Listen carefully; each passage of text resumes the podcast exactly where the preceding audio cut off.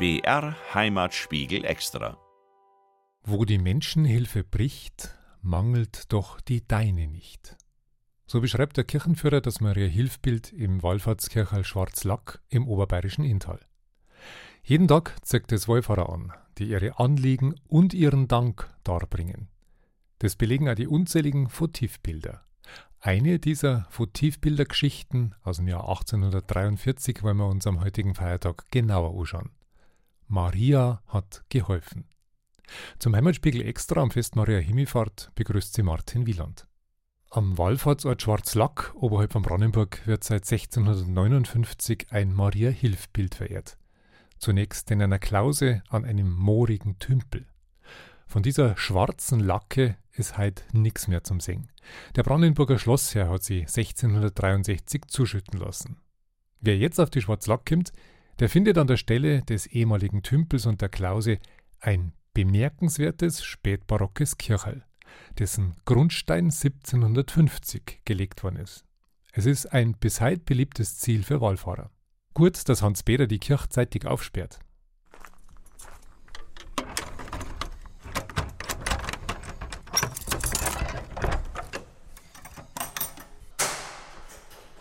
Spätestens um 7 spare ich auf. 6 wenn es schön Wetter ist, 6 weil da Leute schon gehen gell, und ein Anliegen haben.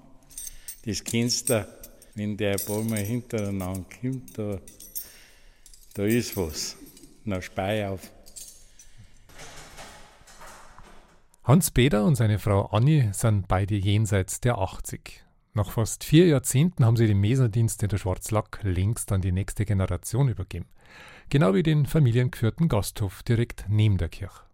Das Besondere an dem Platz, finde ich, ist, dass nur alles so normal ist, so klar ist, obwohl die Wallfahrt, speziell jetzt der Aufer und auch natürlich das Gasthaus, einen großen Zulauf hat, ist alles so bodenständig geblieben. Also es macht natürlich aus, dass man auch vergehen muss, dass keine Busparkplätze haben und kein Kiosk, wo man eine Wachsmadonna oder ein Plastikbetter kaufen kann. Man kann lediglich eine Kerzel aufstecken der Kirche und einen Kirchenführer kaufen und Ski einkehren.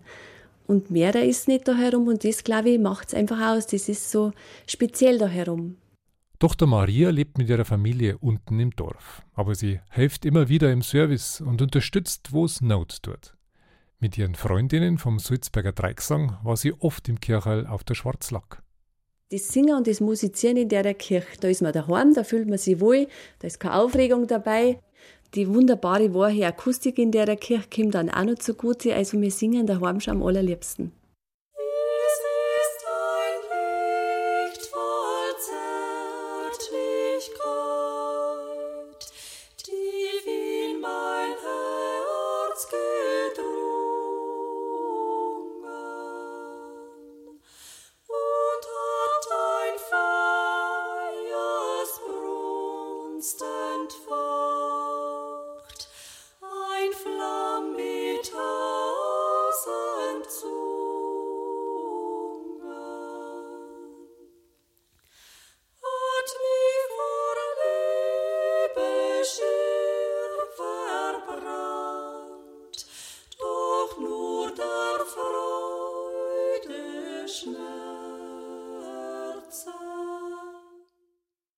Marienlob in der Wallfahrtskirche Schwarzlack.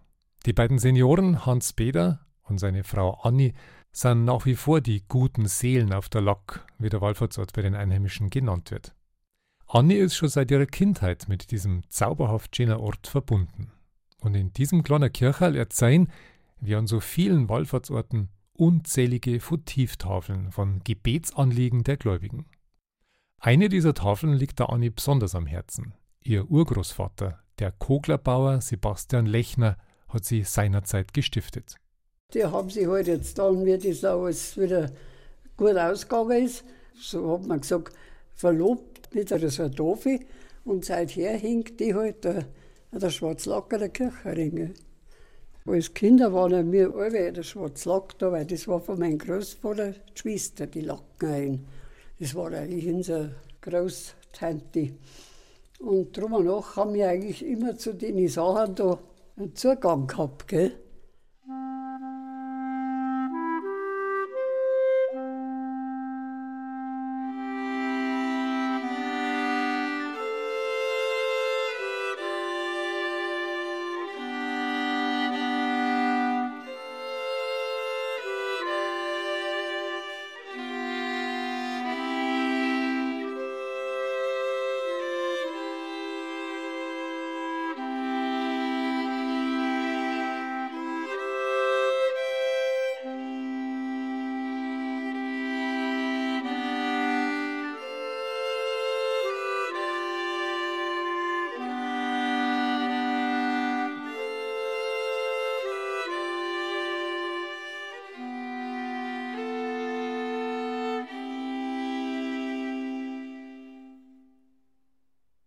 Wo sich bei Flinsbach und Bronnenburg das Inntal weitet, ist der Blick frei hinauf in das Wendelsteingebiet, den Soin und das Wildalbjoch.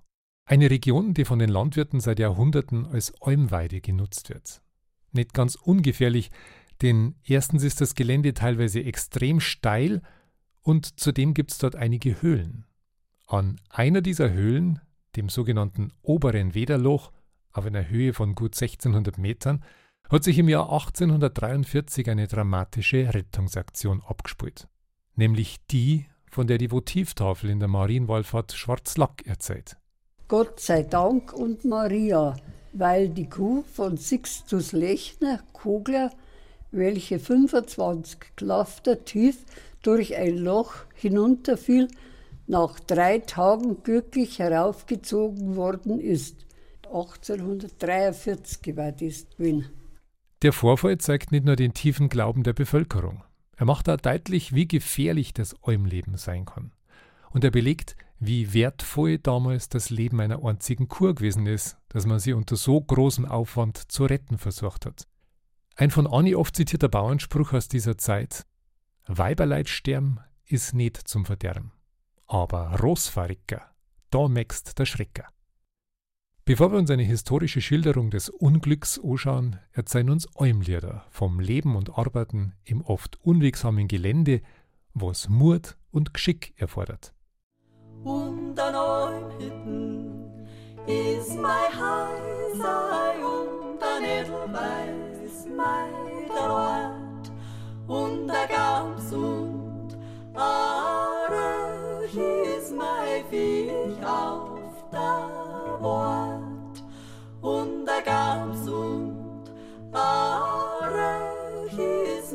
Viech auf der Bord.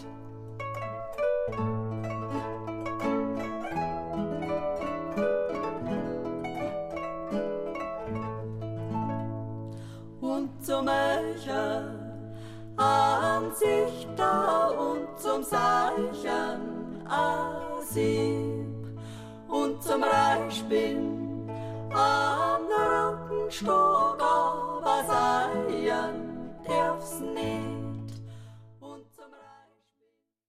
Auf der Ostseite des Wilderbjochs in der Wendelsteinregion lag die alte Kogleralm von Sebastian Lechner. Schon lange ist sie verfallen und nur wenige Überreste erzählen von der harten und entbehrungsreichen Arbeit in dieser Bergregion.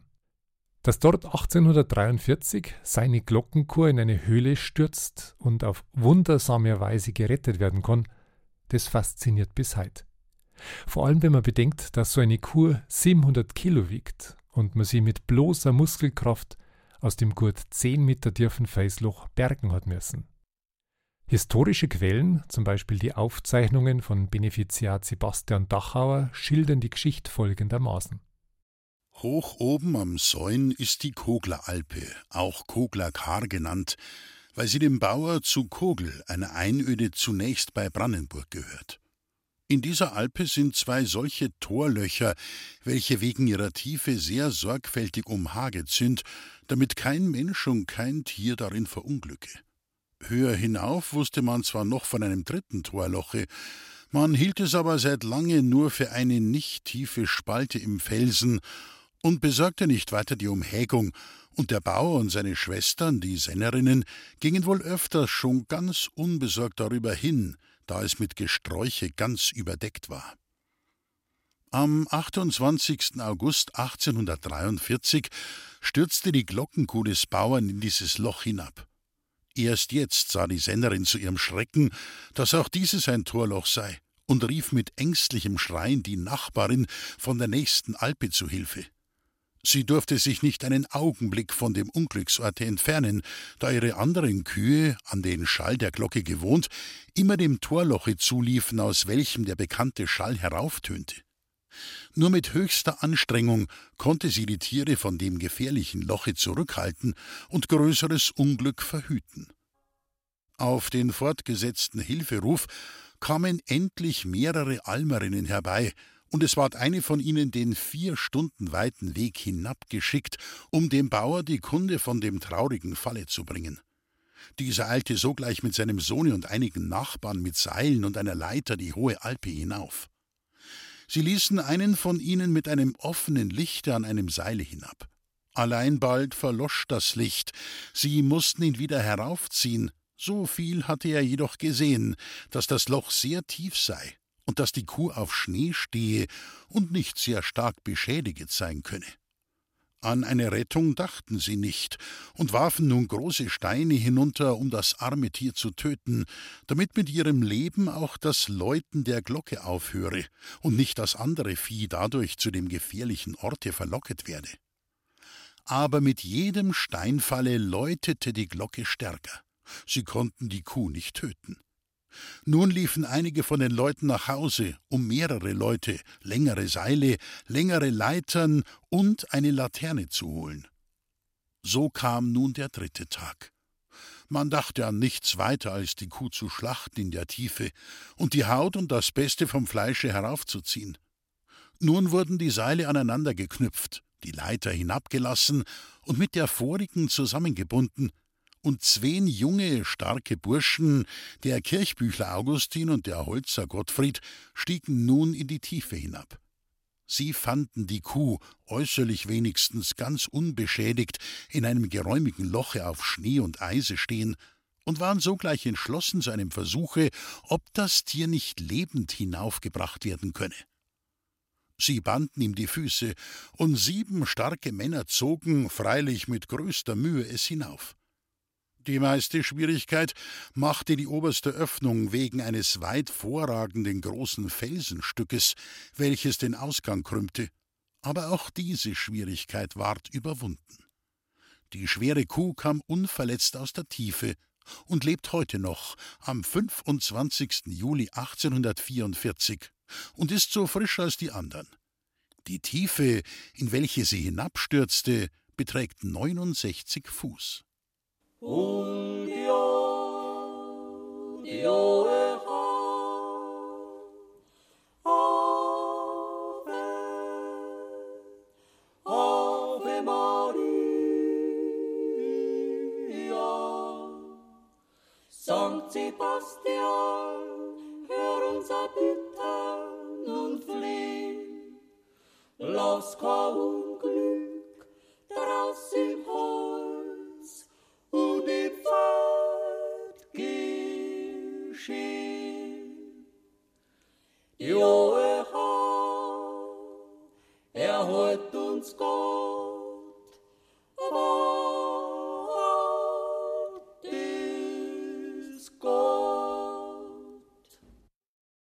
Heimatspiegel extra am Fest Maria Himmelfahrt. Es grenzt an ein Wunder, dass man die abgestürzte Kur unverletzt aus dem sogenannten Wederloch hat retten können. Unser Großvater, der hat uns das ja immer wieder verzeiht und da sieht man dann, wie sie es da da herausbringen aus dem Loch, die, wo halt da so mitgeholfen haben. Aber das war immer auch so, dass halt da alles zusammengeholfen hat und, und alle Seile und Striege, was sie gehabt haben, das haben, haben die mitgenommen, dass die an der Auffahrt gebracht haben. Die dramatische Rettungsaktion im Jahr 1843, an die heute noch die Votivtafel in der Wallfahrtskirche Schwarzlack erinnert und die mir Mesnerin Anni gezeigt hat, hat seinerzeit weite Kreise gezogen. Ludwig Stoib, der bekannte Schriftsteller, hat sich zehn Jahre später noch vom Wunder im Gebirg erzählen lassen und sie in seinem Buch Wanderungen im oberbayerischen Gebirge festgehalten. Auch Peter Hoffmann beschreibt heute das Ereignis und das senkrechte Felsloch in seinem Höhlenexkursionsführer Wege im Inntal. Die Wederlicher am Bilderbjoch sind trotz der Beschreibungen in den Büchern schwer zu finden. Einer, der sie kennt, weil er selber Weidevieh in der Region hat, ist der Flinsbacher Landwirt Franz Unker. Mit ihm habe ich mir auf den Weg gemacht, um mir vom Ort des Geschehens selber ein Beutel zu machen. Mehrere Stunden geht's vom Arzmoos hinauf zur mittlerweile verfallenen Kogleralm und den Unglücksort unterhalb der Kaserwand. Ein extrem steiles Gelände mit über 48 Grad Steigung und das über Stunden. Anstrengender und schweißtreibender als gedacht.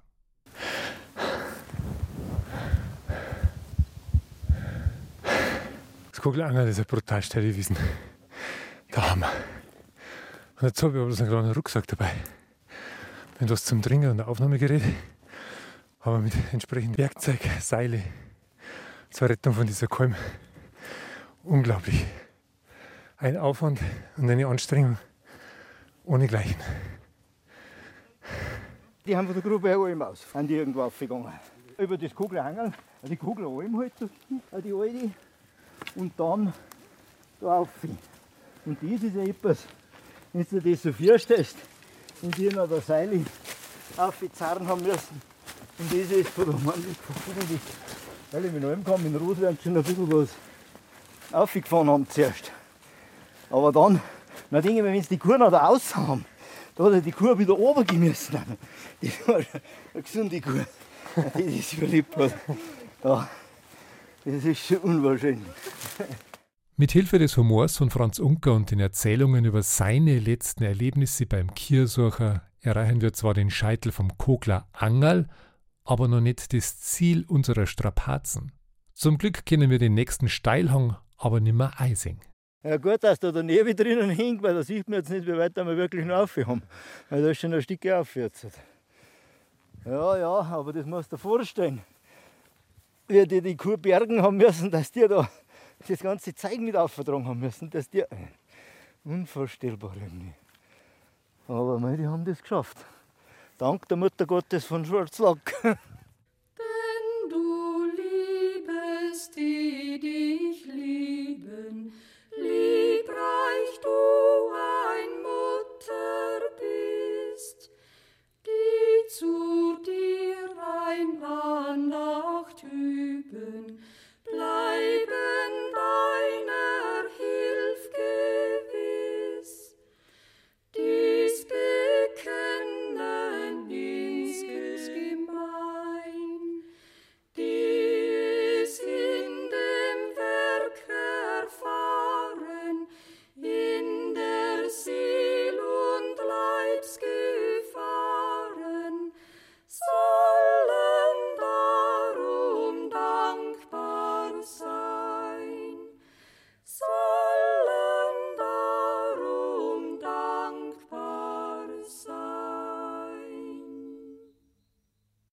Im Heimatspiegel extra an diesem Feiertag Maria Himmelfahrt sind wir unterwegs zu einem sogenannten Wetterloch. Eine senkrechte Höhle in 1645 Meter Höhe, aus der vor knapp 180 Jahren, nämlich im August 1843, eine Glockenkuh gerettet worden ist. Endlich erreichen wir nach mehrstündigem Aufstieg den von außen kaum erkennbaren Felsspalt. Ja, kannst nicht glauben, dass da das Loch ist. Wo? Geh mit noch. Pass auf, dass du nicht reinfällst. So frei da eigentlich. Ich hab so wie unter die Latschen oder was der Teufel wuchs. Kannst du das vorstellen von Kugel weg? Hilfe, bis da jemand gekommen ist, was da machen. Ja. Da schmeißen wir es drum an, da kann ich stehen nicht mehr, weil sie die alle runtergeschmissen haben, weil sie die Kuh erschlagen wollten. ja. Na schau, Imrese wachsen da drin. Sehr malerisch. Und das ist ja das, wo da das Eck drin ist, was so schwierig ist laut Beschreibung. Jetzt setzen wir Start.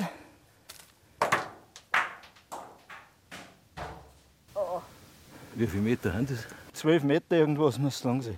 Jetzt machen wir. Jetzt gehe ich aber auch da um, da ist mir steil. Da haben wir noch die Brutzeit schauen. Wir haben gut lachen. Aber auch der Sennerin, der Kogler-Familie und den Helfern wird ein riesiger Stein vom Herzen gefallen sein, als die verunfallte Kur endlich wieder aus dem Loch heraus war. Unverletzt, wohlgemerkt. Daran erinnert heute noch die alte an der Marie-Hilf-Kirche auf der Schwarzlack. Gott sei Dank und Maria, weil die Kuh von Sixtus Lechner, Kogler, welche 25 Klafter tief durch ein Loch hinunterfiel, nach drei Tagen glücklich heraufgezogen worden, 1843. Danken für an jeden Tag, Sohn ist geschenkt. Danken für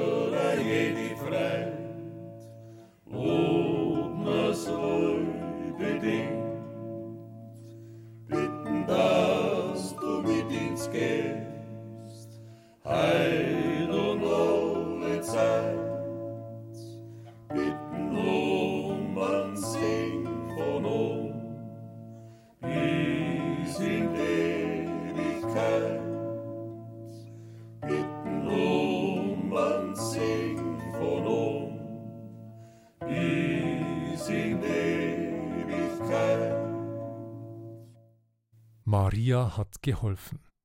Leicht werden diese Worte auf Votivtafeln übersehen. Aber wie drastisch ist oft das Schicksal derer, die es erlebt haben. Aus dem Dankbild für die wundersame Rettung am Wederloch des Wilderbjoch spricht jedoch die ganz klare Überzeugung, dass es sich lohnt, zusammenzustehen und die Hoffnung nicht aufzugeben, damit Unglaubliches möglich wird. Wenn Sie keine Gelegenheit haben, auf die Schwarzlack zu fahren, auf unserer Webseite brheimat.de finden Sie eine Bildegalerie rund um den heutigen Heimatspiegel Extra, aus dem ich mich jetzt verabschieden darf. Die Zitate las Christian Jungwirth. Der Martin Wieland sagt für gut und wünscht einen recht schönen Feiertag.